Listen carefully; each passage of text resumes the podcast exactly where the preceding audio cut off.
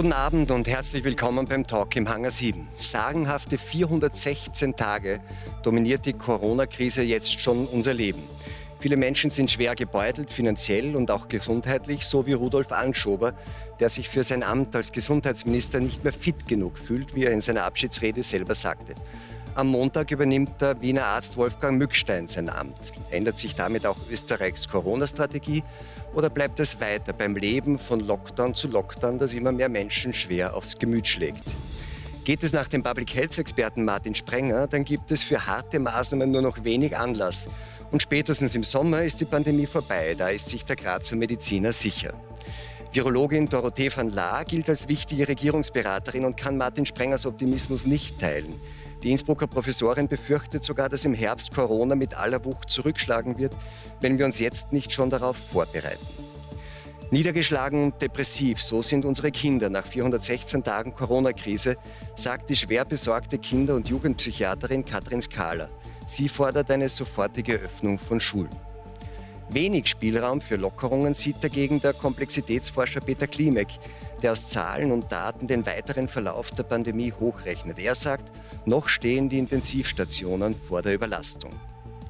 Alarm schlägt auch Tennisstar Alexander Antonic. Er allerdings macht sich immer mehr Sorgen um die Kinder und Jugendlichen, die seit nunmehr einem Jahr nahezu zur Bewegungslosigkeit verdammt sind. Ihnen allen herzlich willkommen beim Talk im Hangar 7. Herr Sprenger, am Montag hat der Gesundheitsminister Rudolf Anschober sein Amt niedergelegt. Jetzt kommt der Wiener Arzt, äh, Allgemeinmediziner Wolfgang Mückstein. Kennen Sie ihn? Ja. Und was erwarten Sie sich? Er wird sich bemühen, ja, solange die Koalition äh, existiert, glaube ich, wird er sich bemühen. Mal schauen, wie lange die noch existiert. Also Sie glauben, es liegt eher an der Lebensdauer der Koalition und nicht so sehr an seiner ja. Lebensdauer im Amt? Ich meine, die Zukunft ist ungewiss, auch in der Pandemie und auch in der Politik. Und ich glaube, man wird sehen, wie viel, wie viel, wie viel Zeit ihm bleibt. Ja? Also das wird sicher davon abhängen, ob die Koalition hält bis zur nächsten Aber das heißt, Sie glauben, dass auch der Rücktritt des Rudolf Anschober e-, eher sagen, der politischen Konstellation zu verdanken ist und nicht so sehr, jetzt, wenn man so will, der, der, der Pandemiepolitik als solche? Ach, das weiß ich nicht. Ich weiß nur, dass, glaube ich, Gesundheitspolitiker zu sein in einer Pandemie, äh, nicht nur in Österreich, sondern überall ein extrem anstrengender Job ist. Man kann es niemandem recht machen, man trägt eine hohe Verantwortung. Also es, es, wundert mich nicht, dass schon viele Gesundheitsminister das Handtuch geworfen haben. International, die Halbwertszeit von Gesundheitsministern in Pandemien ist nicht besonders äh, berauschend. Frau von Leyen, Arzt als Gesundheitsminister. Prinzipiell mal eine gute Entscheidung, weil es gab immer wieder die Forderung, dass irgendwie mehr Experten irgendwie auch in der Öffentlichkeit wirken. Ja, ist sicher eine gute Entscheidung, aber Herr Anschober hatte sich wirklich fachlich sehr gut eingearbeitet.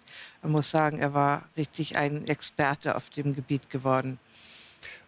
Und Sie glauben, dass sein Rücktritt auch eher politische Gründe hat, oder? Das kann ich nicht sagen, aber ich glaube, alle, die an der Front jetzt bei der Pandemie mit dabei sind, die gehen, die gehen auf dem Zahnfleisch, wenn man es mal so sagen darf. Das ist verständlich. Ist ja auch jetzt durchgeklungen, Sie halten viel oder hielten viel, halten viel von Rudolf Anschober. Jetzt kommt ein neuer Minister. Sie waren ja, waren ja auch in den Beratungsgremien sehr intensiv dabei. Hat sich der Neue schon gemeldet bei Ihnen? Nein. Nein? Nein, das ist ja offiziell auch noch nicht angelobt. Das ist auch nicht dabei im Moment bei den ähm, Terminen mit den Experten im Bundeskanzleramt. Ich glaube, das muss formal ab. Montags finden die, glaube ich, immer statt, ne? Ja, jetzt diese Woche war, ist morgen und heute Abend war es vorher. Und Sie haben aber den neuen Minister, der jetzt kommt, den kennen Sie noch? Nee, den kenne ich noch nicht. Für unsere Zuschauer ist Wolfgang Mückstein kein ganz Unbekannter. Er war zweimal schon bei uns zu Gast und zwar zuletzt im März. Vielleicht schauen wir uns kurz ein paar seiner Wortmeldungen an. Ich bin dafür, dass es einen elektronischen Impfpass gibt. Gibt es ja auch schon. Ob man das jetzt nachweist mit einem QR-Code oder ob man einen Zettel bekommt, wo drauf steht, ist geimpft äh, am oder hat Antikörper oder ist genesen bereits. Ja. Wir werden wahrscheinlich in drei, vier, fünf Monaten wird das auch bei äh, Covid so sein. Da werden Sie als Ärzte nicht mehr die Entscheidung treffen können, lasse ich mich impfen oder nicht, sondern Sie werden die Intensivstation nicht mehr betreten dürfen. Ja. Also das muss mein Arbeitgeber für, entscheiden. Für unverantwortlich. Sie wissen genau, dass am Anfang der Infektion äh, das, das Virus exponentiell wächst, Sie keine Symptome haben, aber schon übertragbar sind. Und mit sowas auf einer Intensivstation zu arbeiten, ist einfach unverantwortlich. Herr Klimek, einerseits klingt das nicht danach, als ob es eine große Änderung in der Strategie geben würde. Andererseits hat Wolfgang Mückstein in seiner Vorstellung, er tritt das Amt erst am Montag an, dass er sich auch nicht scheuen würde, ähm, harte und unpopuläre Entscheidungen zu treffen. Ähm, Sie sind ja auch sehr nah dran an den ganzen Beratungen und Maßnahmen und, und, und, und Planungen. Was wären denn so harte und unpopuläre Maßnahmen, die jemand jetzt treffen müsste, Ihrer Meinung nach? Ähm, wir gehen davon aus, dass wir jetzt den, den, vorläufigen Höhepunkt dieser dritten Welle hinter uns haben. Das heißt, ich hoffe, dass in den nächsten Wochen und Monaten wir jetzt die nicht, nicht zu übereifrig mit den Öffnungen werden, um da jetzt äh, schnell wieder über und Verschärfungen reden zu müssen. Aber jetzt Aber, müsste man auch nicht von Verschärfungen reden. Wir haben den Scheitelpunkt offensichtlich überschritten. Ähm, Vorarlberg äh, schaut dann noch ein bisschen anders aus, aber, aber, insgesamt in der österreichischen Dynamik her sehen wir, dass jetzt mit der, mit der Saisonalität, mit den Impfen, mit dem immer breiteren Testangebot hier eine Umkehr der Dynamik stattgefunden hat. Aber was, was, was ist denn so im Schwange äh, an unpopulären und harten Maßnahmen, die bis jetzt nicht getroffen wurden? Weil das war ja eine Ankündigung, die kam ja vermutlich nicht. Wir haben, jetzt, wir haben jetzt begonnen, in den letzten Wochen und Monaten verstärkt auf Regionalisierung zu setzen. Und, und ich denke, das, ist, das sehen wir jetzt auch, dass diese Strategie gut funktioniert und aufgeht. Und da muss man jetzt denken, wie wir diese Strategie weiter in eine nachhaltige Öffnungsstrategie formulieren müssen. Und da ist auch ein Teil davon, dass so, so konsequent und rasch wir Öffnungsschritte setzen können, wenn es die epidemiologische Entwicklung zulässt. Wenn wir irgendwo eine gegenteilige Entwicklung sehen, sei es hohe Inzidenzen, sei es besorgniserregende Varianten, müssen wir genauso rasch und konsequent auch wieder über regionale Verschärfungen reden können. Also man müsste schneller und härter reagieren. Wenn wir das jetzt nicht gelernt haben nach dem bisherigen Herbst und Winter, dann weiß ich es auch nicht mehr. Herr Sprenger, die Grünen haben das Amt ja relativ schnell nachbesetzt. Das hatte geheißen, es war irgendwie lange nicht glaubt, der, der Herr Anschober jetzt wirklich zurücktritt. Ähm, wurden Sie auch gefragt? Nein, Gott sei Dank nicht. Gott sei Dank nicht? Nein, also ich glaube, das wäre kein Job für das heißt, mich. Sie hätten es dann auch nicht angenommen? Ich glaube, ich glaub, wenn man so ein Amt annimmt, dann muss man die Spielregeln der Politik kennen. Und ich habe keine Ahnung von den Spielregeln der Politik. Die kennt aber der neue Minister? Ich hoffe. Sie kennen ihn ja? Ja, weiß nicht, aber ich denke mal, ein bisschen hineingerochen hat er schon in die Spielregeln. Also weil er mitverhandelt hat, äh, ja, das Regierungsprogramm. Ja, ja. Und weil er auch in der Kammer ja, glaube ich, eine Funktion hat. Ja, ja. Hantanitsch in Deutschland ist er gelernter Bankkaufmann, der Gesundheitsminister. Äh, in Österreich ähm, haben wir jetzt einen Arzt. Glauben Sie, dass es ähm, das ist ja so eine Frage. Glauben Sie, dass es wichtig ist, dass Experten dann auch in den politischen Ämtern sitzen in solchen Situationen? Als Laie würde man sich wer, das wenn wünschen. Man, wenn man sich die Impfungen anschaut, vielleicht eher Bank kaufen. Ja, also, nein, ich sage, als Laie würde man sich das wünschen, ja, dass da mehr Expertise dabei ist. Äh, ich habe übrigens den neuen Gesundheitsminister bei euch auch gehört, der hat da von den Kollateralschäden gesprochen. Ja? Und äh, da gehören ja Kinder und Sport auf alle Fälle dazu. Ja? Also da würde man dann schon meinen, weil vom Herrn Anschober Respekt für seinen Abgang, also die Art und Weise, also auch die Rede und gute Besserung auch. Aber da hat man nie was gehört Richtung Bewegung, Sport etc. Also das war null. Aber vielleicht Deswegen würde ich mal was wünschen von ihm, ja, in dem Gebiet, dass er da vielleicht reagiert. Ja. Kommen wir gleich, dazu. Vielleicht bleiben wir nur ganz kurz beim Herrn Anschober, was Sie es gerade angesprochen haben, seine Abschiedsrede. Ähm, nämlich gezeigt hat sich, dass das Amt fordernd ist. Ne? Also gerade in einer Pandemie. Und das hat er auch nochmal betont bei seinem Abschied. Und vielleicht hören wir auch da noch ganz kurz hinein. In der schwersten Gesundheitskrise seit Jahrzehnten braucht die Republik einen Gesundheitsminister, der zu 100 Prozent fit ist. Das bin ich derzeit nicht. Und das werde ich, äh, wenn ich keine Notbremse ziehe, auch in den nächsten Wochen nicht sein. Pascal, Sie sind Psychiaterin, also so wie Rudolf Anschober geht es ja nach 416 Tagen Corona-Krise vielen Menschen äh, in diesem Land. Sie wissen das aus Ihrer täglichen Praxis. Was macht denn den Menschen am meisten zu schaffen nach, dieser, nach diesem mehr als einem Jahr jetzt? Also spontan würde ich sagen, es ist die Perspektivlosigkeit, wobei äh, ich mich ja in allererster Linie mit Kindern und Jugendlichen beschäftige, äh, wo wir auch nach Alter sehr unterschiedliche Symptomgruppen sehen. Die Jugendlichen hat es ganz massiv erwischt mit einer wirklich ähm, relativ pauschalen depressiven Symptomatik. Also es, wir kriegen auch ganz viele Anrufe, Mails von Eltern, was mache ich mit meinem Kind? Also das sind Jugendliche, die wir gar nicht sehen, aber die Information ist, ich kriege das Kind nicht mehr aus dem Bett seit Wochen. Ähm, junge Kinder, da ist es sehr geglückt auch äh, von politischer Seite, denen Angst zu machen. Die haben wirklich mitunter bizarre Ängste, dass das Coronavirus sie von der Wand ins Bett anspringt. Ja. Das heißt, die ähm, haben tatsächlich ähm, Angst vor der Ansteckung, obwohl sie diejenigen die sind, die von der Angst, Ansteckung ist, jetzt, genau. jetzt krankheitsmäßig am wenigsten betroffen Genau, Ja? Die, haben, die haben Angst vor der Ansteckung, aber häufiger groteskerweise haben sie Angst davor, andere anzustecken. Die haben in den Schulen, Kindergärten diese Filmchen gesehen. Ähm, ich bleibe jetzt zu Hause, damit ich meine Oma noch lange habe. Ähm, und nehmen das sehr ernst, je jünger umso mehr. Und je nachdem, wie gut die Eltern da auch erklären oder gegensteuern. Also da sehen wir oft Angststörungen, Waschzwänge, ähm, Kindergarten, Volksschulkinder, die nicht mehr aus dem Haus gehen wollen, um keine Gefahr darzustellen für andere. Und wir haben eine massive, einen massiven Anstieg an Essstörungen. Weil? Weil, also weil äh, ist die Frage, aber es ist. Ist das Ersatz? Sind das Es ist so abgelaufen in ganz vielen Fällen, äh, dass im Lockdown 1 die Jugendlichen sich bewegt haben zu Hause, um vorzubeugen, Bewegungsmangel, ähm, um teilweise, wenn sie aus Teamsportarten kamen, sich fit zu halten für diese vermeintlichen paar Wochen. Ähm, und das ist ihnen dann entglitten. Und dann gab es kein Korrektiv mehr, es gab kein Soziotop mehr, es gab ihren Verein nicht mehr und die haben einfach Sport gemacht, Sport gemacht, Sport gemacht und kommen mit massivem Untergewicht, also sehr viel weniger Gewicht, als wir das kannten bis dato zu uns. Also das heißt wirklich mal, um einen Richtwert zu Also es gibt auch ein Magersuchtproblem. Es gibt ein massives, oder? wir, wir sind die Magersüchtigen okay. auf der Psychiatrie. Also Adipositas, da braucht man lang, bis man auf der Psychiatrie landet. Und ähm, die, also die 100 Kilo, die sie zunehmen müssten, haben sie noch nicht. Vielleicht kommt das in ein paar Monaten, aber die 30 Kilo, die man abnehmen muss, das, die haben wir beginnend mit Herbst massiv gesehen. Ja. Und meine, das, das, wird dann richtig gefährlich, oder? Das oder wird was? lebensgefährlich, ja. Also äh, Richtwert 20 Kilo auf 1,80, Herzfrequenz 20, das ist lebensgefährlich und wir haben, wie es so schön heißt, im Medizinsprech noch keinen Patienten oder keine Patientin verloren, aber wir waren in letzter Zeit ein paar Mal sehr knapp dran.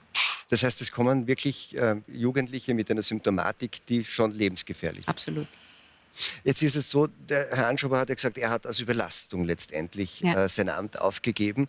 Jetzt haben wir ja auch die andere Seite, es sind ungefähr eine halbe Million Menschen in dem Land arbeitslos. Äh, äh leiden die ähnlich oder, ist ja. das, oder sind das eher die Überlastungssymptome? Nein, mit leiden ähnlich.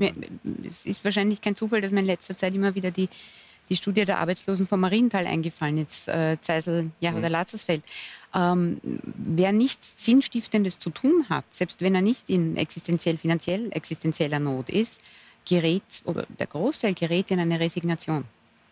Jetzt sind das die berühmten Kollateralschäden. Sie haben ja selber zwei kleine Kinder, glaube ich. Merken Sie das bei denen auch? Ja, ich kann es auch nur unterstreichen. Die, also die, die, größte Herausforderung jetzt auf persönlicher Ebene im letzten Jahr war, äh, den, den, kleinen Kindern zu erklären, was da gerade los ist, damit die das selbst auch einordnen können und da einen, einen, einen, einen Umgang damit finden. Und, und da sagt Frau Skala, dass es, Ihre Formulierung war interessant, dass es der Politik gelungen ist, ja. ähm, bei diesen jungen Menschen sehr viel Angst zu erzeugen. Das äh, überlasse ich der Psychiaterin, das zu beurteilen.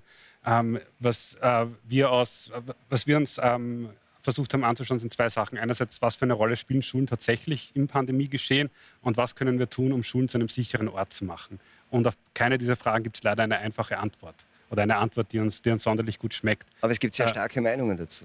Es gibt sehr starke Meinungen dazu, aber wenn man sich jetzt die wissenschaftlichen Fakten dazu anschaut, dann ist es nun mal so, dass das Infektionsgeschehen an den Schulen im Wesentlichen das Infektionsgeschehen in der Bevölkerung widerspiegelt kann man nicht sagen, das eine treibt das, das eine ist eine Zone, da kommt das Virus nicht raus. Nein, das hängt alles so stark miteinander zusammen, dass ich es in Wahrheit nicht trennen kann. Das heißt, wenn wir bevölkerungsweit das Infektionsgeschehen nicht unter Kontrolle haben, dann haben wir es auch nicht in den Schulen unter Kontrolle. Und gerade das sollte der Hauptansporn sein, dass wir bessere Wege finden, diese Pandemie zu managen, damit wir die Schulen offen halten können, soweit wie es geht. Und wir brauchen Präventionsmaßnahmen. Und da ist das Wichtige, dass es mit einer Maßnahme allein wird es dort leider nicht reichen. Das ist dieses Schweizer Käsemodell. Wir können viele Schutzschichten aufbauen jede dieser Schutzschichten ist imperfekt, aber wenn wir genügend Schutzschichten hintereinander schalten, dann kann man da schon einen sicheren Schulbetrieb gewährleisten. Und ich denke, mit der Teststrategie, wie wir sie in den letzten Wochen ähm, und Monaten vor dem Osterlockdown jetzt in der Ostregion ähm, entwickelt haben und wie sie dann auch im, im, März funktioniert hat, im Februar vielleicht nicht ganz so gut, aber im März schon, da bin ich jetzt sehr zuversichtlich, dass wir, dass wir nicht mehr viel über Schule Entschuldigen, wenn ich da reingrätsche. Warum darf ich da mit dem Test, den die Kinder in der Schule machen, am Nachmittag nicht meinen Sport machen? Das versteht ja niemand. Will das die Virologin erklären? Vor allem im Freien. Äh, das verstehe ich auch nicht. Gibt es bei euch jemanden, der sich damit beschäftigt oder in dem Expertengremium oder ist das Nein, das ist, das ist mehrmals auch schon aufgekommen. Ich also einen vernünftigen Grund dafür gibt es nicht. Wenn die getestet sind, sollten sie einen Sport im Freien machen, vielleicht nicht gerade Ringen oder so, aber also eine, eine normale äh, Mannschaftssportart oder Leichtathletik ist kein Problem. Aber, aber, es, aber es ist nicht erlaubt. Mhm. Naja, es ist ein bisschen was ist erlaubt, aber Eben. nicht Fisch, nicht Fleisch. Und meine Kinder leiden ja wirklich drunter. Da geht es ja nicht nur, dass die körperlich zugenommen haben. Im ersten Lockdown sind es ein paar Kilo gewesen. Du weißt das wahrscheinlich noch besser. Aber ich, meine, ich höre das jetzt das erste Mal und dann sagt mir eine Expertin, sie versteht es auch nicht. Ja, da, da greife ich mir dann am Kopf, ob das überhaupt nie ein Thema war. Ja, aber Weil das ist ein Kollateralschaden. Ja, ja, Weil da kommen die Diabetiker her, wenn sie sich nicht bewegen. Ja, da kommen alle anderen Krankheiten, ja, Adipositas. Ja, aber der, der, der, Grund für das ist ja, uns ist die Gesundheitsorientierung verloren gegangen. Wir haben uns nur quasi eine Pathogenisierung der Gesellschaft, risikoorientierte Betrachtung, Gesundheitskompetenz, Gesundheitsinformation, die Kriterien, Kriterien der Gesundheitsförderung, Gesundheitsziele, kein Thema. Gesundheitliche soziale Ungleichheit, donnerndes Schweigen. Ja? Und ich frage mich bei dem Thema Kinder und Schulen, frage ich mich schon, die skandinavischen Länder steigen jetzt nicht so schlecht aus in der Pandemie. Was machen denn die in den Schulen bei den unter Zwölfjährigen? Quasi fast nichts. Ja? Normaler Schulbetrieb, kein Testen, keine Masken, normaler Schulbetrieb. Sport, relativ viel. Schulsport draußen. Im Freien lassen die so überhaupt viel zu. Die haben überhaupt etwas gemacht, was ich sehr spannend finde. Die haben von Anfang an klar gesagt, was sind risikoarme, es gibt nicht risikofreie, aber risikoarme Zonen, die wir problemlos erlauben können. Weil das braucht man ja, um Atem zu holen. Ja? Und Bewegung, dass Bewegung etwas vom Wichtigsten ist, glaube ich, Nein. das sind wir uns eh bei der, bei der Sache wollte ich nur eins noch kurz bemerken. Es, da, da, muss man schon aufpassen, die Situation hat sich mit der britischen Variante jetzt hier schon auch in den Schulen ein wenig geändert. Es ist in der Tat so, dass wir, wir haben uns sehr genau die, die, die Cluster ausgewertet, die Schulinfektionen, die im September, Oktober in, in, in äh, Österreich entstanden sind. Und da sieht man absolut, dass das Infektionsgeschehen in den Volksschulen bei den, bei den ähm, Kindern unter zehn Jahren, dass das, dass das eigentlich sehr reduziert war und dass da dass, aber, dass aber noch einmal, noch einmal, der ich weiß, aber das ist, das die, der, der, entscheidende Punkt ist jetzt mit B117 hat sich da auch das leider ein bisschen verschoben und quasi sozusagen diesen, dieses weniger an Infektionsdynamik, das wir in diesen, in, zum Beispiel in Volksschulen gesehen haben, genau das hat jetzt so diese, dieses, diese höhere Infektiosität, diese leichter äh, dass sich diese Variante leichter anstecken lässt. 97 Prozent, 97 Prozent ich und So, aber okay, das ist sozusagen die eine Seite. Gesundheitsfolgenabschätzung, die wir auch nie gemacht haben, würde jetzt sagen, okay, das ist die eine Seite, das ist Infektionsrisiko und das Risiko. Aber was für ein Risiko gehen wir ein, wenn wir den Schulbetrieb einschränken, wenn wir Bewegung einschränken? Was für ein Risiko gehen wir auf der anderen Seite ein? Und dann beginnt das, was man eigentlich immer macht auf der Behandlungsebene, eine Abwägung von Nutzen und Schaden. Und das haben die Skandinavier gemacht. Und die haben gesagt, okay, es bringt uns schon was, wenn wir das alles machen. Aber wir erzeugen damit auch Nebenwirkungen. Und im Endeffekt ist es, wir akzeptieren den Schaden, und weil wir diese Neben äh, eben nicht, ja, weil wir die Nebenwirkungen nicht in Kauf nehmen wollen. Darf ich auch was ergänzen, kurz bitte? Äh, Sie haben gesagt, wenn es gelingt, die Schulen offen zu halten. Das verstehe ich in Ihrem Kontext gut, aber jetzt aus wiederum kinderpsychiatrischer Sicht, ob es gelingt, ist unsere Entscheidung. Das ist unsere Entscheidung als Gesellschaft, was uns die Kinder wert sind, was uns die nächste Generation wert ist. Und ich habe den Eindruck, wir sind da in einem völlig verqueren Fahrwasser. Keine Kritik jetzt, aber ähm, gelingt es uns oder nicht? Äh, wieso können wir die Büros offen halten? Es würde mich interessieren, und diese, diese Information ist nicht zu kriegen, äh, wie hoch die Infektion in den Büros ist. Die Kinder sind okay, im Homeoffice. Infektionen am Arbeitsplatz übrigens wissen wir es ja. halbwegs, aber ähm, auch hier ähm, ja, ähm, der Punkt, der, der Punkt ist, äh, gelingt es uns oder nicht? Wir müssen uns mal fragen, und da bin ich, bin ich bei Martin, was ist jetzt das Ziel, wie wir durch diese ja. Pandemie kommen wollen? Ja. Momentan haben wir als Ziel ausgegeben, ähm, dass wir eine Überlastung ähm, des Gesundheitssystems der intensivmedizinischen Stationen verhindern wollen. Ähm, die, äh, ob das das ideale Ziel ist, können wir, können wir diskutieren, ob es da sinnvolle Strategien gibt, wenn wir nach Südostasien schauen, wo uns muss ja bewusst sein, diese unkontrollierte Situation, wie wir es jetzt im Herbst und Winter gehabt haben, ähm, das war ja ein europäisches Problem, kontinentaleuropäisches Problem. Das sollten uns auch mal zu denken gehen. Aber jetzt, um da nicht zu weit abzuschweifen, ähm, der, der Punkt ist, wenn wir haben, wir haben gesehen, dass es dieses Ziel, den Intensivmedizin, intensivmedizinischen Bereich nicht zu überlasten, dass, wir, dass dieses Ziel ernsthaft in, in Gefahr aber gerät, wenn wir es nicht schon erreicht aber jetzt, haben. Aber jetzt Lisi, die, ja. Die, der Punkt ist, ähm, wie wollen wir jetzt, und, und das ist auch eine gesellschaftliche äh, Frage, die wir uns alle stellen müssen, da bin ich auch bei Ihnen, wie wollen wir dann als Gesellschaft das verhindern? Eine der und Fragen, darf ich da nur kurz ja. reingrätschen, weil das ist ja immer dann die Frage, ähm, was ist die richtige Maßzahl? Sollen wir nur nach den Inzidenzen, nach dem Ansteckungsgeschehen oder ist es, ist es die Intensivstation und wie hängt das zusammen? Und da wollte ich Sie fragen, Frau von La, die Frage scheint mir ja zu sein als Laie, ob es gelingt, ähm, ob es ohne einen, einen, einen Lockdown für alle, ohne Maßnahmen für alle, ohne Eindämmung des öffentlichen Lebens für alle, das andere Ziel, nämlich die Intensivstationen nicht zu überlasten, ob das gelingen kann. Das ist ja auch die Frage bei den Schulen, dass man sagt, ähm, es, es, ist ja, es kommt ja eigentlich kommt ja darauf an, nicht so sehr, wie viele infiziert sind, sondern wer infiziert ist, oder? Es gibt ja doch relativ gut eingrenzbare Risikogruppen und solange es gelingt, deren Ansteckung zu verhindern, ist das, dann könnte man das Problem ja vielleicht, denke ich mal, als Laie auch anders erreichen, oder? Muss man es wirklich immer komplett stoppen? Ähm, sagen wir mal, für die Vergangenheit ist sicherlich vieles nicht optimal gelaufen. Wir haben vieles gelernt. Die, das Mittel des Testens und früh Isolierens, Quarantäne, Contact Tracing etc., das ähm, haben wir ja jetzt erst aufgebaut. Ich denke, in Zukunft können wir das vermeiden, dass wir alles schließen müssen. Dass man jetzt nur, sagen wir mal, Rücksicht auf die Risikogruppen nimmt, ähm, und damit alles verhindert, das wird sehr schwierig. Übergewichtige sind Risikogruppen, Diabetiker sind Risikogruppen. Also einfach ist das nicht, also dass man dann nur ein paar ältere Herrschaften dann schützen muss.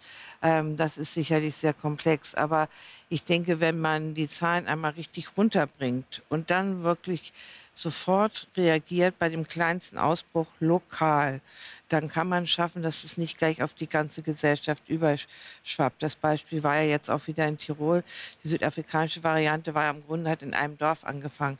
Heute wissen wir, man hätte da sofort einfach das Ausgangs Ausreisesperren für das Dorf machen müssen und dann wäre äh, in Tirol äh, sozusagen das gar nicht der Rest betroffen gewesen. Und das versteht man jetzt immer mehr, dass man insgesamt die Inzidenzen runterbringen muss. Das werden wir mit Hilfe hoffentlich des Impfen und des, der Saisonalität des Virus im Sommer hinbekommen. Und dann ist eben wichtig, dass man schaut, dass es dann auch unten bleibt und man nicht erst wieder wie im November zuwartet, bis die Intensivstationen an der Kapazitätsgrenze sind. Das ist nämlich zu spät.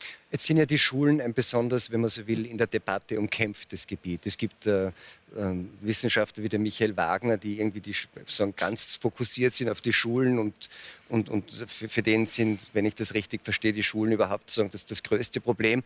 Andererseits sagt Frau Skala wahrscheinlich mit einem Recht, ob wir die Schulen öffnen oder nicht, das ist eine Abwägungsfrage und eine politische Entscheidung. Ähm, wie stehen Sie in dieser Frage? Gut, in den, in den Zeiten mit sehr hoher Inzidenz, wo die Intensivstationen langsam drohen, das ist ja immer zwei Wochen, drei Wochen später, ähm, an die Kapazitätsgrenzen zu kommen, da kann man nicht mehr anders, als alle, alle Bereiche mal runterzufahren für eine Weile. Aber ich denke, ähm, so weit dürfen wir es nicht wieder kommen lassen. Wir dürfen gar nicht erst zuwarten, bis die Zahlen so hoch sind. Dann lässt sich auch mit dem Testen nicht mehr so viel erreichen.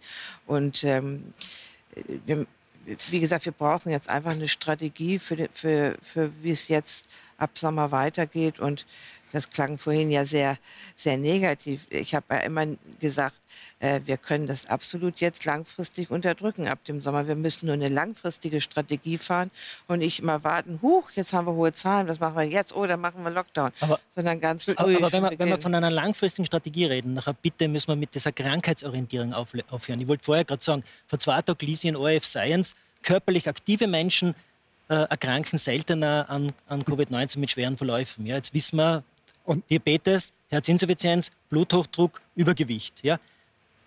Da denke ich mir, ja, wenn wir langfristig erfolgreich wollen, dann müssen wir wohl dort ansetzen, Aber wo wir normal Verzeihung, wir erzeugen genau diese Menschen jetzt für in 20, 30 ja, genau, Jahren mit richtig. dem Umgang mit den Kindern genau. im letzten Jahr. Das, das ist ja schon, das war ja schon vor der Pandemie. aber das war ja schon vor der Pandemie. Wir aber das ist nicht mein Beruf. Ich bin nicht Public Health Experte. Also ich bin bloß Virologin. Ich kann nur sagen, was muss man tun, um möglichst wenig Covid-Erkrankte zu haben. Die politische Entscheidung und das Wissen anderer Fachgebiete müssen in der Politik zusammenlaufen. Genau. Ich, ich kann nur als Privatmensch sagen, was ich denke, aber da kann vielleicht auch jeder auf der Straße in der Talkshow sitzen. Aber, aber, da bin ich nicht kompetent. Ich kann aber als Virologe sagen, aus virologischer Sicht müsste man das und das und das machen. Privat ist für mich Aber Frau Professor geht ganz viel. Lassen Sie mich bitte ausreden. Ja. Geht ganz viel sozusagen mhm. runter, äh, was man äh, verbieten müsste oder äh, schließen müsste, bevor die Kinder und die Schulen dran mhm. sind. Das ist mhm. unser, aber das ist meine private Meinung, ja, als Großmutter und was nicht alles, ja. Das ist, da verliert man mich nicht in eine Talkshow ein. Da, da kann ich sagen, was machen wir gegen Corona? Sie sagen, welche Aspekte im Public Health sind wichtig. Sie erzählen uns dann immer das Sport, Sport, Sport. Und Sie erzählen uns dann über die langfristigen Probleme der, ähm, der Kinder, die, die absolut mir auch sehr am Herzen liegen, und, privat. Und jetzt wären wir uns wahrscheinlich darin einig, dass sozusagen für eine langfristige Strategie oder überhaupt, wenn man so will, für eine politische Entscheidungsfindung, die ja immer Abwägung für sich hat, alle diese Aspekte reinkommen müssen. Jetzt habe ich nur ja. den Eindruck, wenn Sie ja. uns hier erzählen, dass Sie ja auch der Meinung sind und dass das auch besprochen wird in diesen Beratungsgremien, dass zum Beispiel so Dinge wie die Kinder, die am Vormittag in der Schule getestet sind, am Nachmittag nicht Sport betreiben zu lassen, eigentlich keinen Sinn hat, fragt man sich natürlich, ob diese Aspekte tatsächlich in der Entscheidungsfindung der österreichischen Politik alle ausreichend zurück. Also jetzt bin ich vielleicht, habe ich meine Erinnerung falsch, aber das wurde als die erste Öffnung eigentlich angekündigt, dass die Kinder nachmittags Sport machen können. Ich bin auch der Meinung, das ist dann jetzt vor diesem Osterlockdown im Osten auch möglich gewesen. Ja, es gehen Teile dieser Sachen. Ja, das ist noch immer sehr, sehr eingeschränkt. Und Tennis darf ich jetzt mit einer Person spielen in Wien, Niederösterreich jetzt gar nicht. Ja, zum Beispiel, da haben wir 700 Quadratmeter im Verein, äh, dürfen jetzt nicht zwei oder drei Kinder mit einem Trainer spielen. Äh, da wird da jeder im Normalfall zumindest die Ärzte, die ich kenne, sagen, verstehen wir nicht. Und vor allem war es über die längste Zeit so, dass, dass für diesen Sport am Nachmittag der Schultest vom Vormittag nicht anerkannt ja, wurde. Und es, es geht noch weiter. Der Sport ist ja Teil der Lösung. Sie reden von Contact Tracing. Sport im Freien mit Vereinssport, kontrollierter Sport, die haben alle Sicherheitskonzepte. Die wissen, wer da ist, die wissen, wer wann da ist. Ja, Während die Kinder, die sie jetzt wegsperren, was machen die? Die treffen sich im Park und kicken irgendwo. Unkontrolliert. Ich bin nicht Ihr Gegner. Sie Nein, sich ganz entspannen. Gegner. Aber Sie sitzen in einem Gremium, wo anscheinend das niemanden interessiert. Ja, das stimmt. Also, ist, also das ist tatsächlich so. Die Politiker treffen ihre Entscheidung, äh, insbesondere die Landeshauptleute. Und wir sagen nur jeweils, und es gibt ja auch Gremien für die psychosozialen Fragen und so weiter. Ich bin ja bloß für die Virologie da. Leute, ich bin weder schuld an der Pandemie ja, aber, noch an den Kolonialschäden. Das weiß ich schon. Aber nachdem ich, nachdem ich selber Mediziner bin, nachdem ich selber Mediziner bin, wir Mediziner ja, sind sozialisiert, krankheitsorientiert, risikoorientiert zu schauen. Und das kann nicht alles sein, wie man Pandemie betrachtet. Ja, und die Politik betrachtet die Pandemie nur mehr so. Gesundheit ist verloren gegangen. Ich, ich, ich sage es jetzt in Ihre Richtung, mhm. ja, damit sich niemand da angegriffen fühlt. Das ich kann man ruhig nicht. angreifen, ja. Nein, ich, damit Sie sind jetzt für mich, also sind Sie neutral. Ja. Ähm, dennoch, Thema Kinder. Und ich, Sie sind ja scheinbar, wir sind ja scheinbar alle der gleichen Meinung. Ja? Ähm, die Kinder sind selbst mit Abstand am geringsten betroffen. Da gibt es, glaube ich, einen Konsens von der Covid-Infektion. Vielleicht jetzt ein bisschen mehr mit dieser oder jener Variante, aber mit Abstand haben mit Abstand das geringste Problem mhm. durch die Infektion. Und sie werden mit Abstand am meisten in ihren Freiheiten beschnitten. Und ich unterstelle jetzt einfach, weil es leicht ist. Mhm. Und wir haben, äh, warum, warum gibt es kein verpflichtendes Homeoffice? Warum gibt es nur für die Kinder verpflichtendes Homeoffice? Und wir haben äh, was nicht so gut bekannt ist, glaube ich, darum möchte ich es gerne hier sagen. Es gibt eine sogenannte Kinderrechtskonvention, analog zur Menschenrechtskonvention. Und in diesem Lande wurden vor ziemlich genau etwas mehr als zehn Jahren diese Kinderrechte in Verfassung. die Verfassung aufgenommen. Und ich habe ein Zettel mit. Der, der, Präzision wegen möchte ich das ganz kurz ablesen, was hier steht im Bundesverfassungsgesetz über die Rechte von Kindern. Da lautet der Artikel 1 und der, der nennt sich auch Kindeswohlvorrangigkeitsprinzip. Der lautet, jedes Kind hat Anspruch auf den Schutz und die Fürsorge, die für sein Wohlergehen notwendig sind, auf bestmögliche Entwicklung und Entfaltung sowie auf die Wahrung seiner Interessen, auch unter dem Gesichtspunkt der Generationengerechtigkeit. Bei allen Kindern betreffenden Maßnahmen öffentlicher und privater Einrichtungen muss das Wohl des Kindes eine vorrangige Erwägung sein. Und ich habe jetzt im letzten Jahr nicht einmal den Eindruck gehabt, dass das Wohl des Kindes nicht eine nachrangige mhm. Erwägung war. Schulen sperren wir zu, das geht leicht, das kostet ein, zwei Mails, die Lehrer freuen sich auch, ich rauf nicht mit der Lehrergewerkschaft. Äh, ja, die Kinder. Ja, aber es ist fatal. Es ist fatal. Was haben wir da eigentlich langfristig zu erwarten? Das frage ich mich auch. Also an Schäden, meinen ja. Sie. Ähm, das, das, weiß niemand. Wir, das, ja. Kinder, na Moment, Bewegung, im, ja. im, Prinzip ähm, sind ja Kinder so vulnerabel und schützenswert, weil sie in der Entwicklung sind, weil das Gehirn sich entwickelt. Und alles, was ich im Rahmen der Hirnentwicklung nicht verwende, wird rückgebaut an Vernetzungsstrukturen, an, an Neuronen. Und alles, was ich verwende, wird konsolidiert und ummantelt und das wird bleibt fix. Und das ist nur bedingt reversibel. Und aktuell konsolidieren wir die Hirnstrukturen für ich sitze mit dem Chipsbackel am Sofa oder ich zocke die ganze Nacht und ich gehe nicht raus und ich greife niemand an und ich bleibe weit weg von allen. Aber das kann ziemlich dramatisch werden, oder? Na sicher, aber, aber niemand, das, wir sind in einem, nicht, das ist nicht, sicher nicht intendiert, aber wir sind in einem riesengroßen Sozialexperiment. Niemand weiß, was aus diesen Kindern wird. Ja. Wir reden ja, über Long-Covid, aber über die Long-Störungen ähm, genau. nicht. Ne?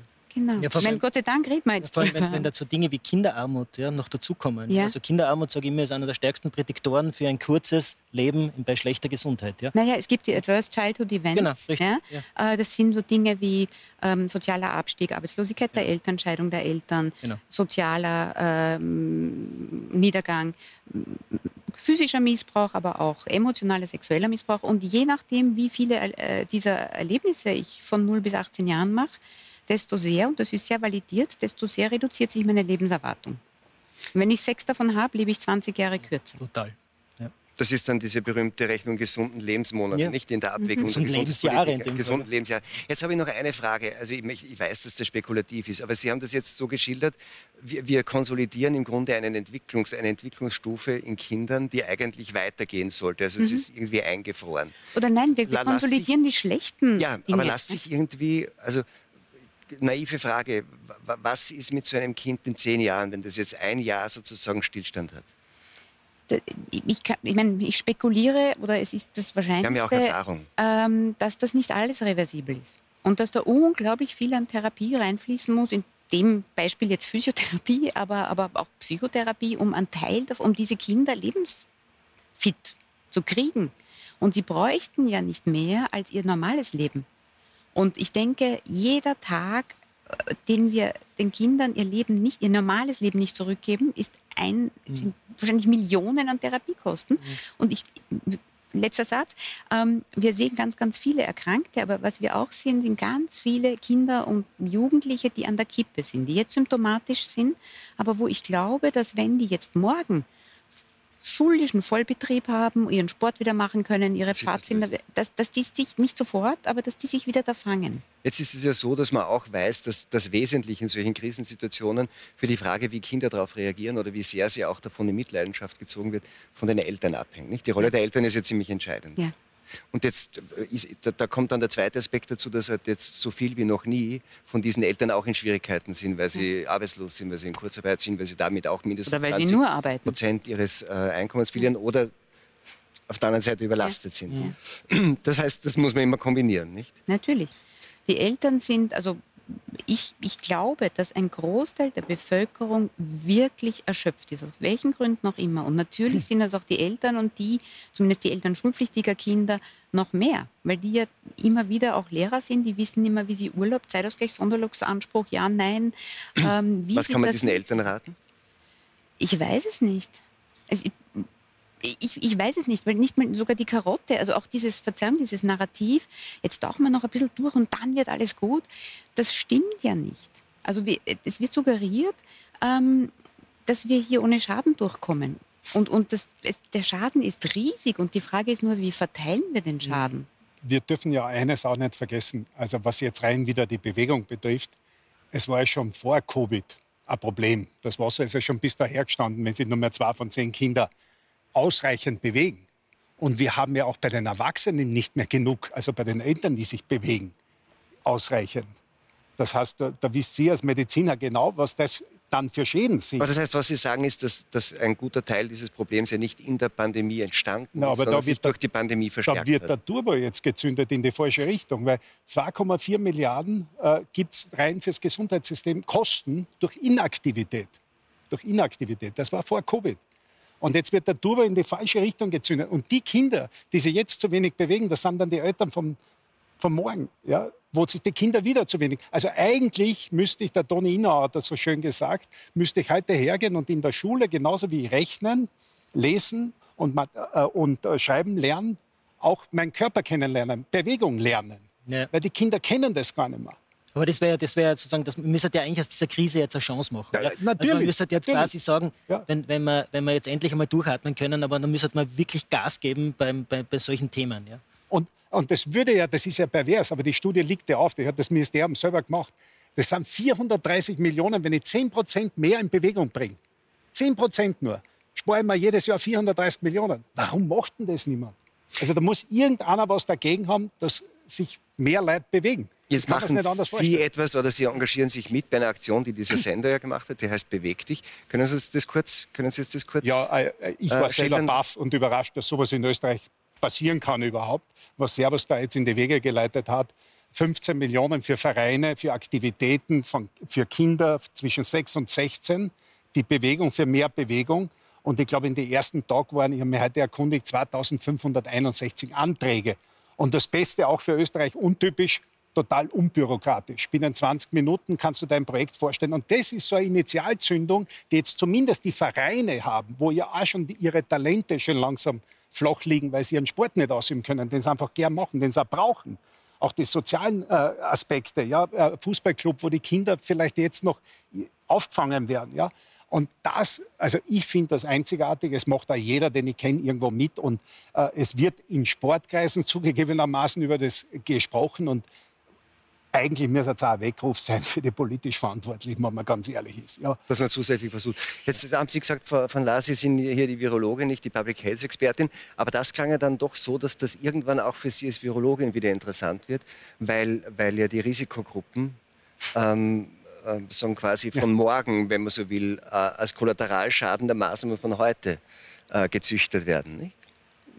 Genau, das sind aber Risikogruppen für alles Mögliche, nicht nur für Covid. Naja, man vergisst ja, dass es andere Krankheiten auch noch und, gibt. Ja, ja, Herz-Kreislauf und Hochdruck. Und ähm, also das äh, Übergewicht, das ich jetzt auch in dem Jahr Covid ohne Sport, weil ich 24-7 arbeiten musste, aber ähm, zugelegt habe, das muss auch irgendwann wieder runter. Also das ist ganz klar, Übergewicht ist äh, ungesund in jeder Richtung, nicht nur für Covid-19. Und Sport ist gesund in jeder Richtung, auch in Richtung äh, Covid-19. Also aber ist das etwas, was Sie jetzt auch in diesen Beratungsgesprächen, in diesen Gremien, wo man diskutiert, was ist gut, ist, ist das, was der Dr. Sprenger sagt. Und sagt, wir müssten eigentlich auch in, in, in die jetzige Überlegung, welche Maßnahmen sind gut schon, diese Gesundheitsüberlegungen mit reinbringen, um zu sagen, das ist ja auch eine Prävention. Es ist ja nicht nur die Einschränkung von Kontakten, eine Prävention gegen, sagen, gegen die Ansteckung, es ist ja auch das Investieren in Gesundheit, Immunsystem, eine, eine Investition in Prävention, zumindest vor schweren Verläufen, oder? Ja, äh, ich weiß nicht, ob man das so kurzfristig dann aufgebaut bekommt, aber momentan war es ja so, dass wir uns eigentlich immer von dem Virus haben vor uns hertreiben lassen. Ähm, und ähm, eigentlich Sachen, die die Virologen immer gesagt haben, dann die Politik plötzlich überraschend getroffen hat und die dann gar keine Freiheiten mehr hatten zu agieren. Ja, äh, überraschend, es gibt eine Pandemie mit diesem Virus, ist ja ganz komisch. Ja, Überraschung, wir haben eine Herbstwelle. Überraschung, das geht nicht einfach weg über Winter. Ich habe im November meinen Reitstall zugemacht und äh, gesagt, den mache ich erst Ende April auf, wenn wieder Sommer wird. Alle haben immer gesagt, bis Weihnachten, bis Ende Januar war mir völlig klar und jedem Virologen, dass, dass, dass der Spaß erst im nächsten nächsten Sommer aufhört und dass wir die Zahlen so hoch laufen lassen haben, dass wir gar keinen Spielraum mehr haben. Wir, wir können ja nur Spielraum haben, dass wir sagen, jetzt machen alle Sport, wenn wir nicht nur immer reagieren, sondern wir anfangen zu agieren. Und das ist eigentlich meine Aussage gewesen, nicht Herzzelle, sondern nee, wir fangen, fangen jetzt an nachzudenken, dass das Virus uns nicht treibt, sondern wir uns wieder Freiräume schaffen für all das, was für die Gesundheit der Menschen wichtig ist, für die aber, psychische aber, aber, Gesundheit. aber in dem Moment, wo die Intensivstationen überlaufen, wir Situationen äh, drohen, wie sie, man sie in Portugal hatten, da kann man, dann hat man gar keine Freiheitsgrade mehr. Dann, dann, ist, das, äh, dann ist das sozusagen so zu weit gegangen. Ja, da, man muss früher bremsen. Und da sind wir jetzt beim Kern der Sache, weil, weil natürlich all das, all das stimmt und es ist, ist höchst alarmierend, was, was, was die Kolleginnen und Kollegen da jetzt geschildert haben. Nur der Kern des Problems ist doch, dass wir im Herbst 2020 die Kontrolle über die Situation verloren haben mhm. und seitdem monatelang in dieser Scheiße sitzen, wo wir dann solche Entscheidungen treffen müssen, welche, welche Bevölkerungsgruppe kriegt welche Freiheiten, was am Ende des Tages dann immer eine politische Entscheidung ist, mit allen Interessensvertretern. Herr Vizerektor Wagner hat sich nach einer der Konferenzen äh, äh, zur Pressekonferenz gestellt und hat gesagt, er ist für verpflichtendes Homeoffice. Erinnern wir uns, was dann in den nächsten Wochen dann medial danach Entschuldigung, war. da muss ich, da muss ich kurz unterbrechen, es tut mir leid. Der Vizerektor Wagner hat gesagt, er ist für verpflichtendes Homeoffice, damit die Kinder nicht mehr in die Betreuung geschickt werden. Er hat da auch ein Stück zurückgerudert, aber... Ja, aber seitdem wird das, wird das Thema verpflichtendes Homeoffice natürlich nicht mehr angegriffen. Genau. Nein, nein, das ist nicht richtig. Im Expertengremium sind sich alle einig, dass wir verpflichtendes Homeoffice brauchen. Und zwar, weil lieber die Erwachsenen nach Hause schicken Genau. als die Kinder. Genau aus dem Grunde. Ja. Aber es ist aus irgendeinem Grunde rechtlich nicht machbar, sagt man uns. Also es gibt irgendwelche Gesetze, die verbieten. Äh, dann haben wir eben gesagt, gut, dann machen Sie zumindest das Recht auf Homeoffice. Aber es ist doch mit der Verfassung jetzt auch ausge ausgesprochen flexibel umgegangen worden. ja, äh, da fragen Also, Sie dass man, nicht. Aber ja, da, ich also kann da ich nicht will hinsetzen nichts und hier den- angreifen. Wirklich, Sie sind halt... Ich kann den, wir können den Politikern auch keine Pistole Ja, ja, an- klar. Wenn die uns sagen, das ist rechtlich nicht durchsetzbar, Ja. verpflichtendes Homeoffice, Aber, ja. dann können wir Aber auch nicht. Aber vielleicht ist es schon auch so, kein Zufall, dass über verpflichtendes Homeoffice in erster Linie Akademiker reden äh, und Leute mit Schreibtischberufen. Es gibt nun einmal für die so quasi Gesellschaft eine ganze Menge von Berufen, die ziemlich wichtig sind für die Aufrechterhaltung des öffentlichen und des wirtschaftlichen Lebens, für die Homeoffice überhaupt keine Option ist. Also ich meine, ich, der Handwerker im Homeoffice wird halt nicht stattfinden können. Der Kanalreiniger auch nicht. Natürlich nur für die, wo es möglich ist. Aber ich glaube, das ist, sind trotzdem viele Leute. Ja. Ich möchte nur eins wissen als Laie. Wisst ihr eigentlich, wo wir uns jetzt anstecken oder nicht? Weil so wie ich da jetzt gehört habe von diesen Aerosolforscher in Irland, äh, die haben 260.000 Leute Fälle überprüft und 262 waren im Freien. Der Rest war Indoor, also 99, Komma noch was. Ja?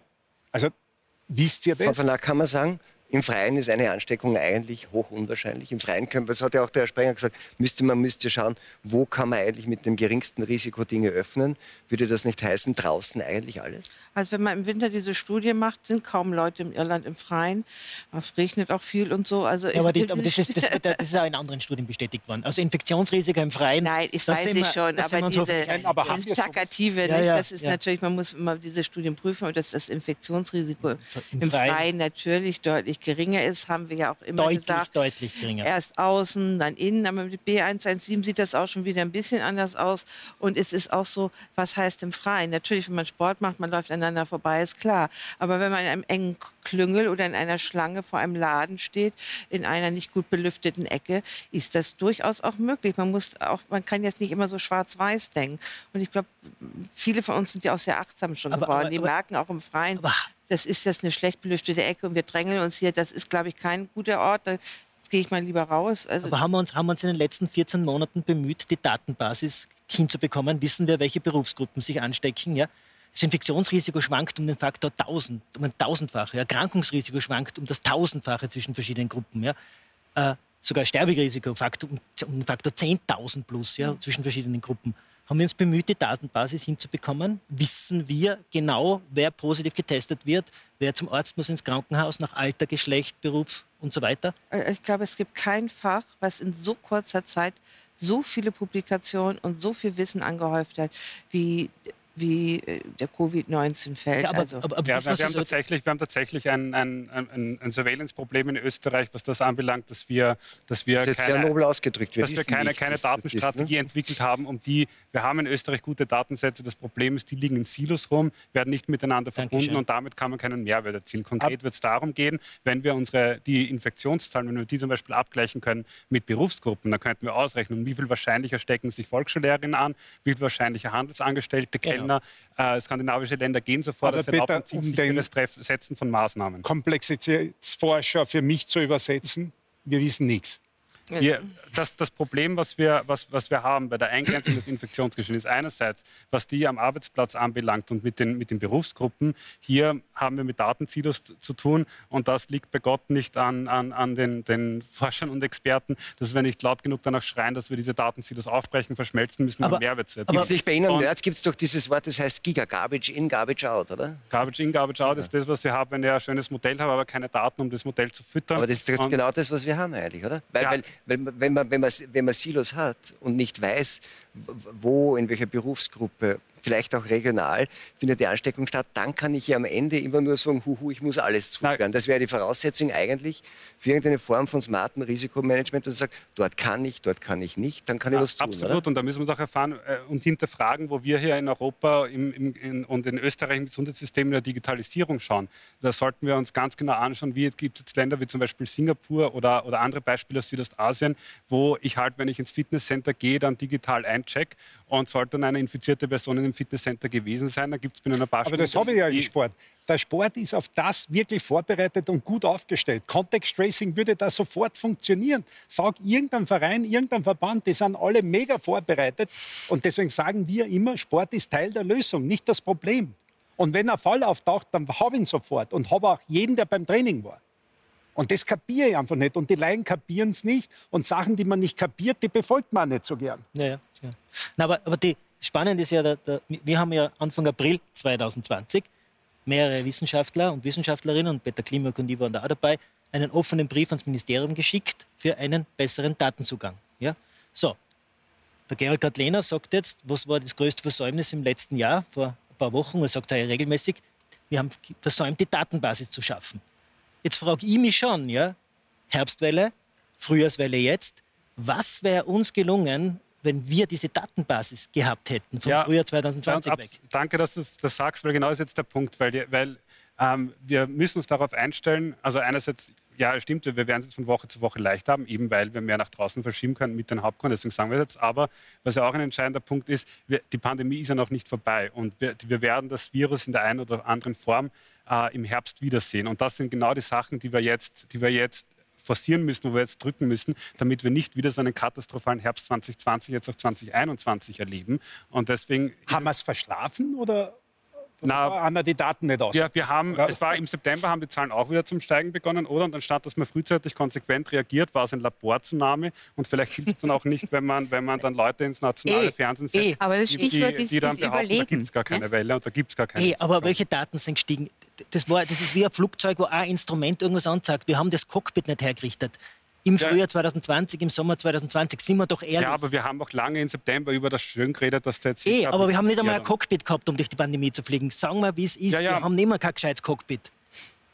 Na, wir, ja, haben, wir, sehen, wir sehen bestimmte Bereiche deckt man ab, also dass man regionalisiert wissen, wie, wie, das Infektionsgeschehen ist, das schon. Aber darüber hinaus, überall, wo es dahin geht, welche Berufsgruppen sind da beteiligt, was für Erkrankungen haben die Leute, was für Medikamente kriegen die Leute, sind vielleicht schon geimpft oder nicht, all dann. Entschuldigung, der Gerd Antes, einer der führenden Medizinstatistiker, hat gemeint, wir sind im Blindflug unterwegs. Ja? Die österreichische Gesundheitskasse identifiziert Risikogruppen anhand von den Medikamentenverschreibungen, weil wir keine Diagnosenerfassung im niedergelassenen Bereich haben. Entschuldigung, 2021. Österreich datenmäßig Blindflug.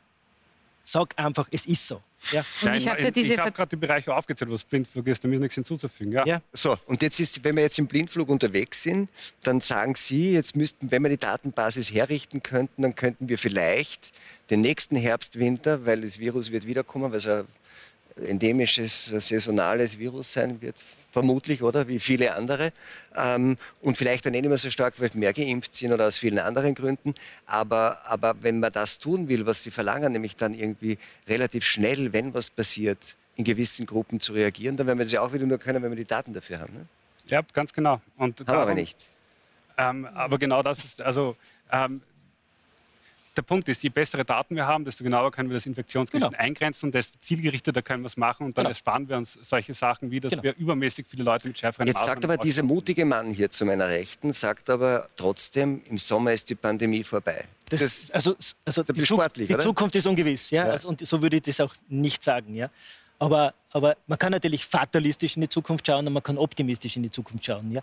Aber ich denke mal, ich tue mir halt immer leichter mit einer eher optimistischen Blick, weil aus einer Krise muss ich auch mal eine Chance machen. Weil wenn ich jemanden sage, der gerade durch eine Krise gegangen ist, aber im Herbst werden sie sehen, nachher werden sie wieder arbeitslos und dann wird es noch schlimmer mit ihnen und dann verlieren sie, verlieren sie ihre Wohnung auch noch. Ja, tolle Krisenintervention. Also wir müssen jetzt schon irgendwie ein bisschen Hoffnung auch verbreiten. Und es, jetzt stehen auch viele Zeichen in die Richtung. Ja, es sind eh schon aufgezählt. Ja, die Impfungen werden jetzt hoffentlich kommen. Ja, sie werden uns hoffentlich die Erleichterung bringen.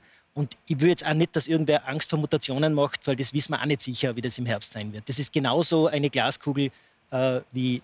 Es ist einfach so. Also ich sehe das viel dystoper, Verzeihung. Ja. Und ich fände es wirklich hoch an der Zeit. Ja, das ist ein klassisches ethisch-moralisches Dilemma. Ja? Äh, oder auf Neudeutsch eine Lose-Lose-Situation. Ja? Wenn ich den einen rette, dann schädige ich den anderen. Und das können wir jetzt so oder so drehen. Und es war sehr viel auf Retten der einen. Ja? Was logisch ist, wenn jemand akut entsättigt, dann muss ich ihn intubieren, brauche ich ein Intensivbett. Und mm, sehenden Auges hat man einen enormen Schaden für ganz viele andere in Kauf genommen, tut das nach wie vor. Und ich denke, es wäre hoch an der Zeit, dass wir ein paar Schritte zurückgehen als Gesamtgesellschaft und uns fragen, wie wollen wir als Gesamtgesellschaft hier weiter vorgehen? Und da muss man auch vielleicht sich unangenehme Fragen stellen, wie offensichtlich schafft es das Land nicht, Intensivbetten anzupassen. Das war ja auch, wäre ja auch eine Möglichkeit gewesen, in dem einen Jahr Intensivpflegekräfte an Land zu ziehen oder auszubilden. Ähm, schafft es nicht, will es nicht, kann es nicht. Ähm, muss ich jeden dann wirklich oder wo gibt es die Grenzen und was, was nehme ich in Kauf? Ja? Weil ich denke, äh, der Schaden, ich glaube wirklich, man, man kann das, klingt so zynisch und ich tue mir auch nicht leicht, das auszusprechen, aber ich bin überzeugt, dass das, was in dem Jahr schon an Schädigungen in der gesamten Bevölkerung entstanden ist, äh, unglaublich viel mehr Lebenszeitverlust bringen wird, als die Leute, die jetzt an Covid verstorben sind. Also jedes Leben ist schützenswert, aber nur hier sehen wir es erst in 20, 30, 40 Jahren. Jetzt sagen Sie mir wahrscheinlich gleich wieder, ich bin hier nur die Virologin, aber das ist natürlich die entscheidende Frage für das gesellschaftliche Handeln in so einer Pandemie. Ähm, ist es ethisch angezeigt, gerechtfertigt oder sogar notwendig zu sagen, um, um drücken wir es mal zugespitzt aus, um, um ein, zwei Lebensjahre von hochbetagten, multimorbiden Patienten zu retten, riskiere ich, dass 10, 20, 25 gesunde Lebensjahre von heute Fünfjährigen aufs Spiel gesetzt werden. Sie sind ja, wie, wie geht man mit sowas um? Wir leben in unserer Gesellschaft damit, dass für unseren Lebensstil Menschen sterben. Das ist völlig klar. Wir fahren nicht mit 30 Stundenkilometer durch die Straße. Wir nehmen gewisse Sterblichkeit einfach in Kauf als Risiko dessen, wo wir uns geeinigt haben, was wir wollen. Und wenn wir uns darauf einigen, dass wir alles aufmachen und dann können wir die intensiv auch nicht mehr versorgen, dann ist natürlich die Sterblichkeit viel höher bei Corona. Und nicht nur für die Alten, auch für die Jüngeren. Manchmal haben die auch gar keine Vorerkrankung da kann man sich drauf einigen. Das ist eine politisch-gesellschaftliche ähm, Entscheidung. Wie viele Tote nehmen wir in Kauf für unsere Freiheit? Ähm, ich kann nur sagen, wenn es einem darum geht, nicht nur von Hochbetagten, sondern überhaupt Menschenleben zu retten, dann kann ich nur sagen, was muss man tun, um Covid-Tote zu vermeiden. Und das äh, ist meine Aufgabe. Ich kann nicht Ihnen sagen, wie viele Tote wollen wir in der Gesellschaft in Kauf nehmen, wie wollen wir Morbidität gegen Mortalität, ähm, also wie wollen wir ein schlechtes Zukunftsleben gegen, äh, gegen, äh, gegen Sterben. Das ist ja aufwiegen. Das ist ja auch eine Diskussion, die ist gesellschaftlich nicht gewünscht. Das heißt, es ist nicht gewünscht, weil wir immer sagen, ein Menschenleben ist unbezahlbar. Aber das ist unrealistisch unrealistisch. Das ist, findet nicht in unserer Gesellschaft statt. Ja? Wir haben keinen Polizisten vor jeder Schule, der jedes Kind äh, über die Straße führt, etc. Wir, wir, wir, wir, wir nehmen gewisse Sterblichkeit in Kauf. Und wie viel hier in Kauf werden muss, ist eine gesellschaftliche Entscheidung. Das ist nicht die Entscheidung der Virologen. Mich fragt man nur, was kann ich tun, damit die Leute nicht die Intensivstation nicht überlaufen? Was ist da mit den Varianten? Wie müssen wir impfen, dass wir auch gegen die Varianten geschützt sind? Das ist nämlich kein Hubuk, sondern da müssen wir vernünftig impfen, ja, damit wir gegen die Varianten geschützt sind. Und das kostet auch keinen Menschen Opfer oder keine, keine, keine schlechten Kinder, wenn wir eine intelligente Impfstrategie statt einer dummen ja, haben. Und ja. dafür bin ich da, das zu beraten.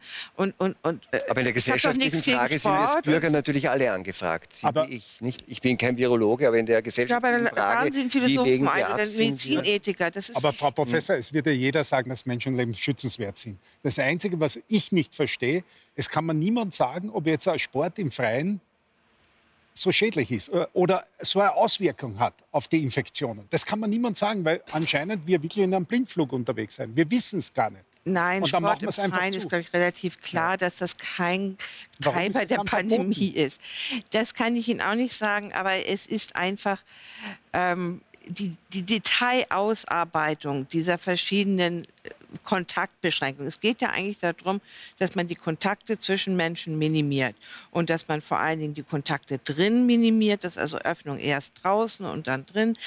Aber in der Detailausarbeitung ich habe das ja jetzt auch mitgekriegt. Ja. In meinem Reitstall ist es so, wir dürfen Einzelreitunterricht geben. Mhm. Ja, ist kein Problem. Muss im Freien sein. Jetzt haben sie ausgehandelt, das darf in der Halle sein, wenn die Halle nach drei Seiten auf ist. Unsere Halle ist nur nach zwei Seiten auf.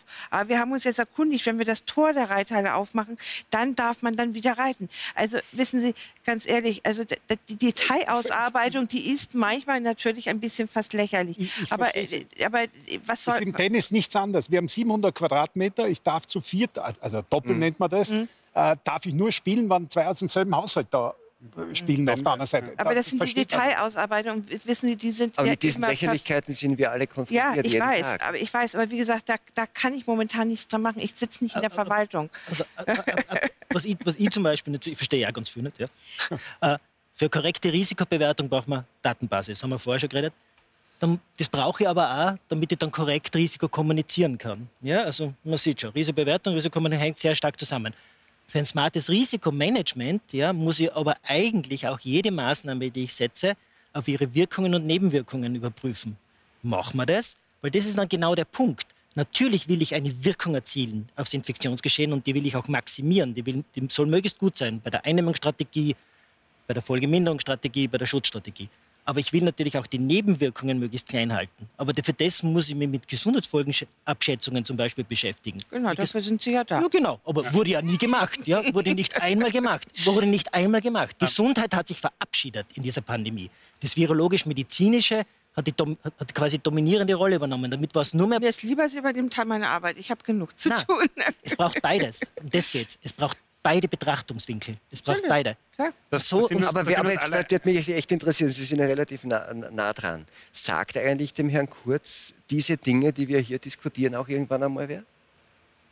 Kommt, es zur Sprache? Kommen genau diese Fragen? Wie schätzen wir denn, die, wie, wie, wie bewerten wir denn die Risiken? Wo müssen wir nicht aufpassen, dass wir irgendwann, dass irgendwann sagen, die negativen Wirkungen eigentlich überwiegen und wir insgesamt eigentlich viel mehr gesunde Lebensjahre finden? Ist das eine Diskussion? Nein, es ist also sozusagen in unserem Kreis nicht, weil dafür, also die, diese, diese vorgeschrieben werden in einem anderen Kreis. Da sind Pädagogen, äh, Psychologen, was nicht alles drin. Es gibt dann eine zweite, äh, es gibt weitere Berater. Seit wann gibt es denn? Was? Seit wann? Ja, ja, aber es war auch ein Teil dieser Gruppe.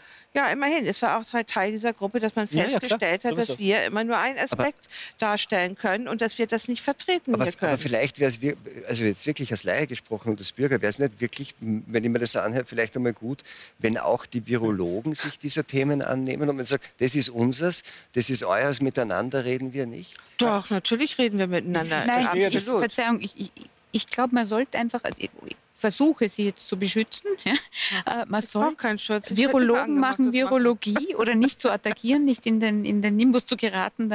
Virologen machen Virologie und, und Public Health Leute machen das. Ich denke, ja. man sollte alle, möglichst alle Stakeholder an einen Tisch bringen. Und hier einmal sind es die Intensivmediziner, dann ist es die Wirtschaftskammer, dann sind es die Virologen, dann sind es die Psycholeute. Und das meinte ich, ja. Man, man, man soll die Eh. Gemeinsam. Es ist, halt, ist, halt, es ist halt ein Problem, wenn du über Gesundheit geredet hast in dem letzten Jahr, da war es der Corona-Verharmloser. Ja. Weil wer nicht über Viren redet und über Übertragungsrisiken ja, und über Gesundheit redet und Gesundheitskompetenz und Gesundheitschancen, Corona-Verharmloser redet über Gesundheit. Ganz gefährlich.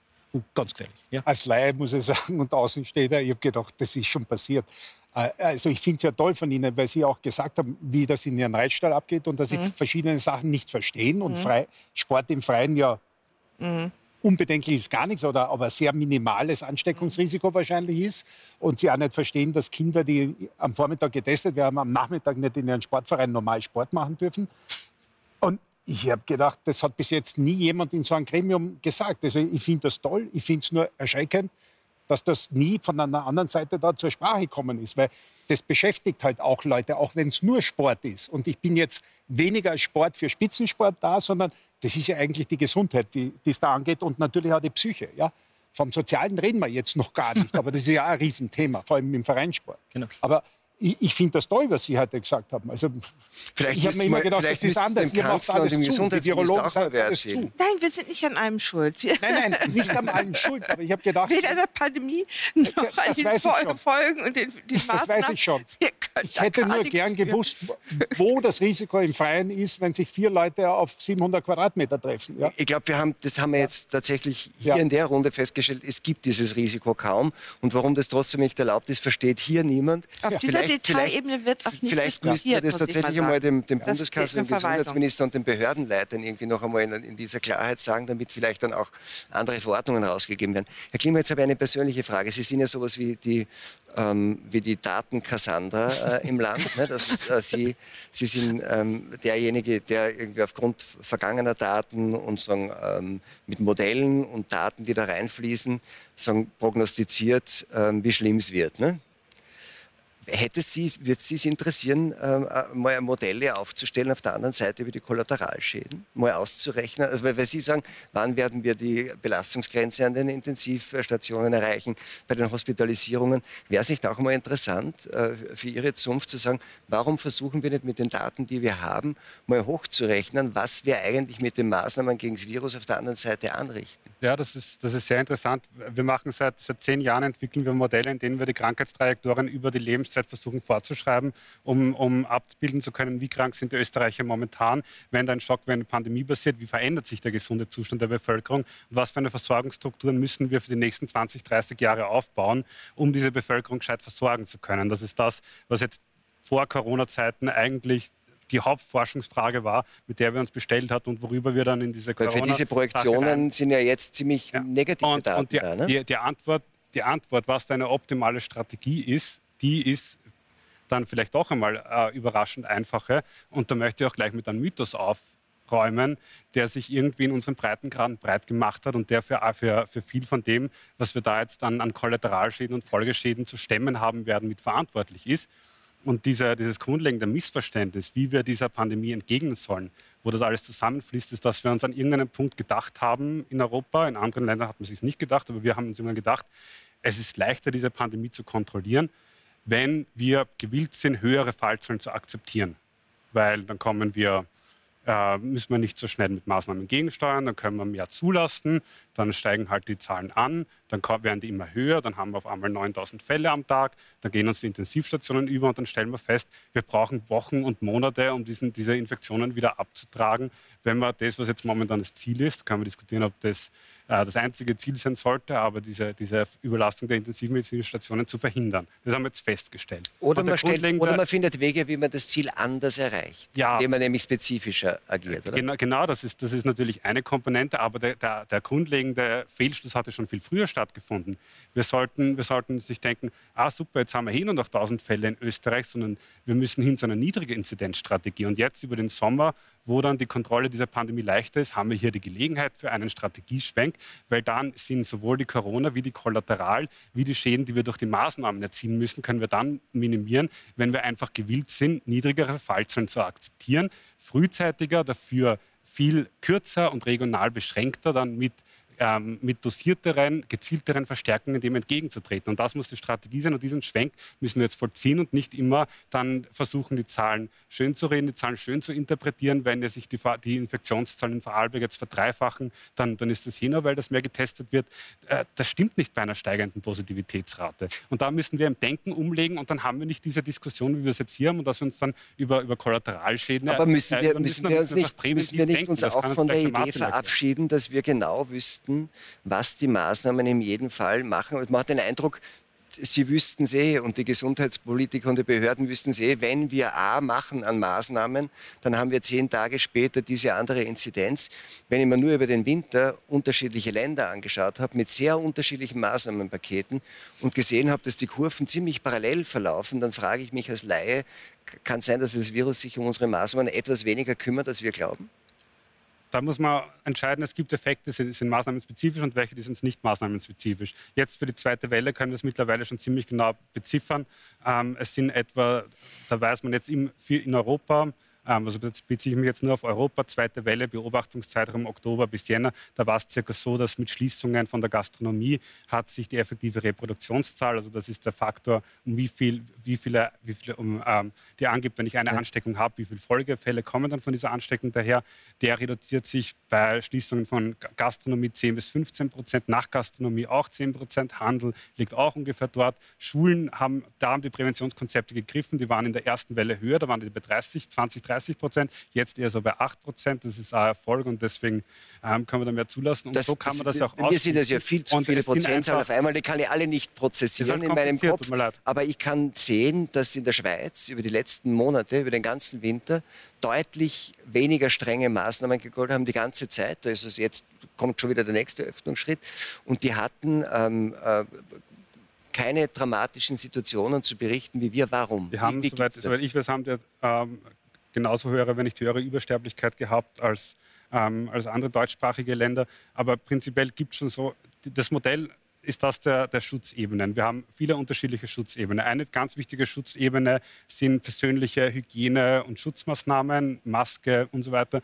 Testen ist eine Schutzebene, Kontaktreduktion ist eine Schutzebene, Kontaktverfolgung ist eine Schutzebene je schwächer man zum Beispiel auf der Schutzebene der, der, der, der, individuellen Schutzmaßnahmen ist oder je schlechter die Kontaktverfolgung funktioniert, desto mehr muss man dafür in der, in der, in der, in der Kontaktreduktion nachschärfen. Aber das klingt, das klingt tatsächlich so, als ob, man sehr, als ob man wie eine Art Virusingenieur mit den Maßnahmen das, das, das, das quasi das epidemische Geschehen steuern könnte. Ist das wirklich so? Ich kann, ich kann das sehr gut nachvollziehen und wirklich gut nachvollziehen und finde das auch völlig plausibel.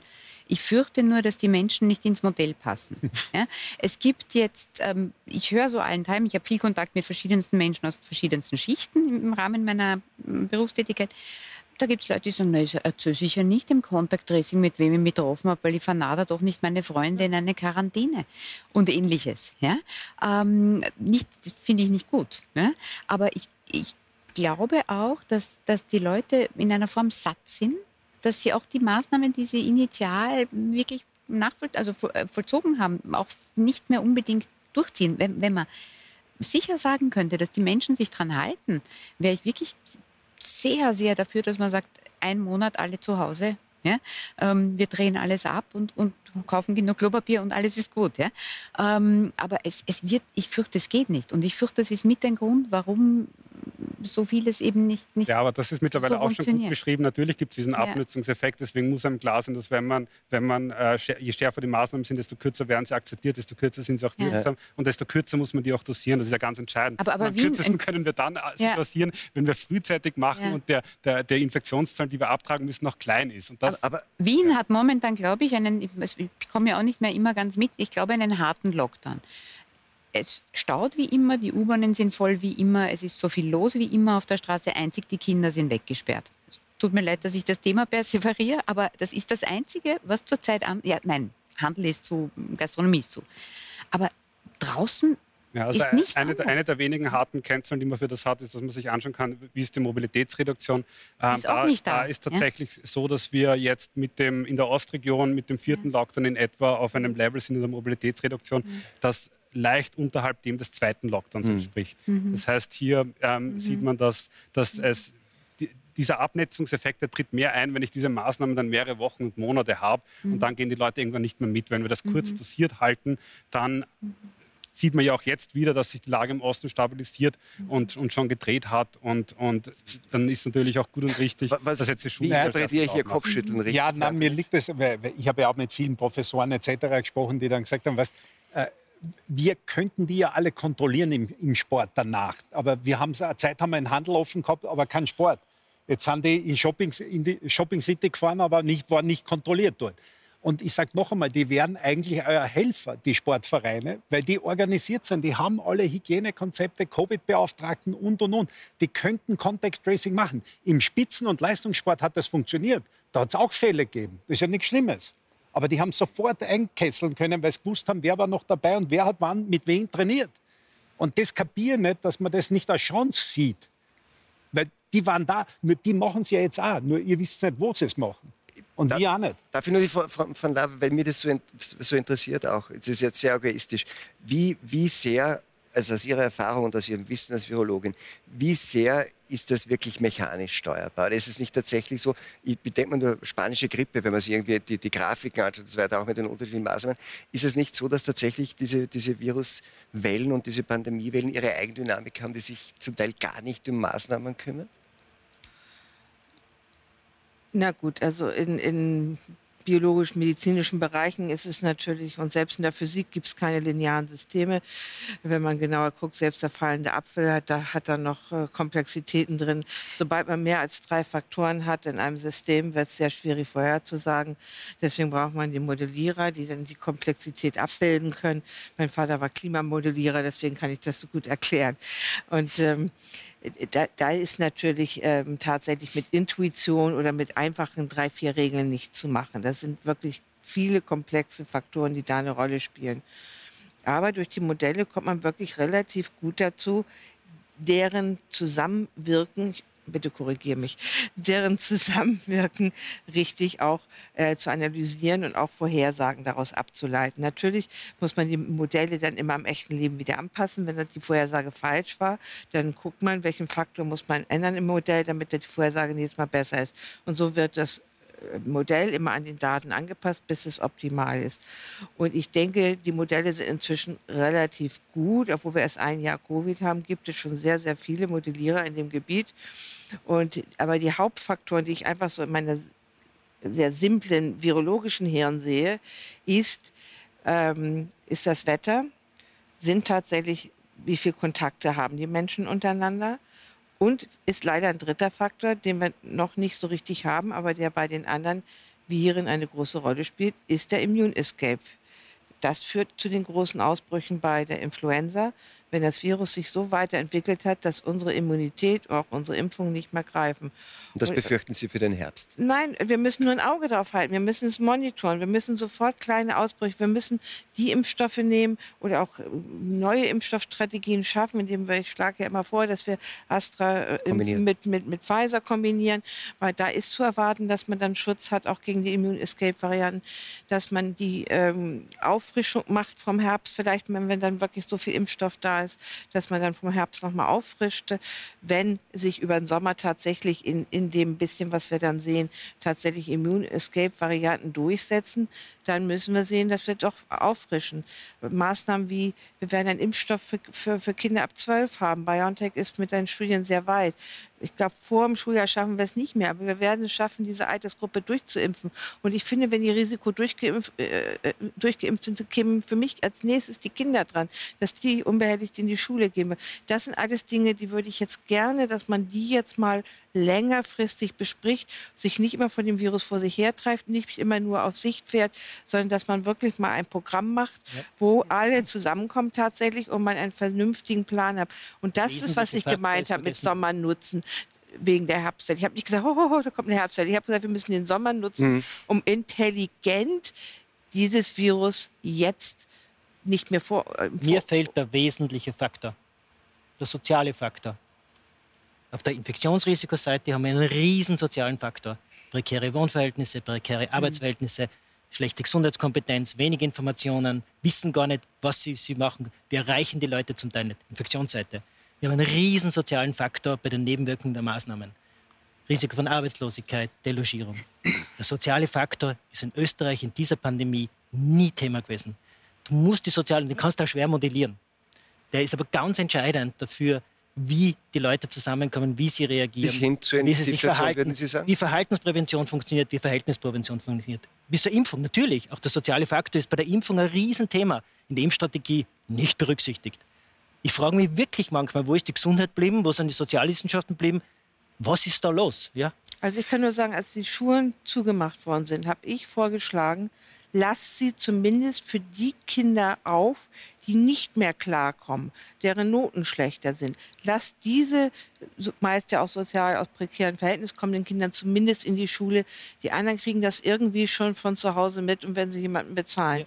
Und noch klüger wäre es gewesen, wie die Skandinavier zu machen, die unter Zwölfjährigen die Kindergärten und Volksschulen überhaupt nicht zu schließen und die unter Zwölfjährigen so gut wie möglich von gut, allen Maßnahmen in Ruhe zu lassen. Ja, aber kann alle skandinavische Länder, Island, Dänemark, Schweden, Norwegen, Finnland, alle skandinavischen Länder hatten gleich und die gehen jetzt nicht so schlecht durch diese Pandemie. Ja, ja, eben, genau, die haben es geschafft. Die, die, kontrollieren diese Pandemie bei niedrigeren Fallzahlen. Gute Datenbasis, sage ich nur, Peter. Gute Datenbasis. Ich, ich, ja, aber darf ich noch mal einen ja, kleinen Witz loswerden? Ja, Witz zum Schluss ist immer super.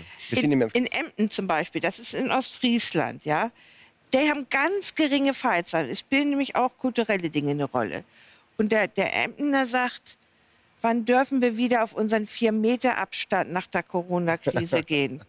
Also es ist soziale Faktoren. Also wie viel Nähe hat man gern? Und ich glaube, die Skandinavier haben gerne Es gibt natürlich wirklich sehr viele Menschen, die man mit der Einschränkung von Sozialkontakten überhaupt nicht schrecken kann. Nicht? Genau. ähm, äh, wir hatten jetzt genug Sozialkontakt für heute, jedenfalls, weil unsere Zeit ist um. Meine Damen, meine Herren, vielen Dank für dieses Gespräch. Ihnen einen schönen Abend und hoffentlich bis zum nächsten Donnerstag beim Talk im 7.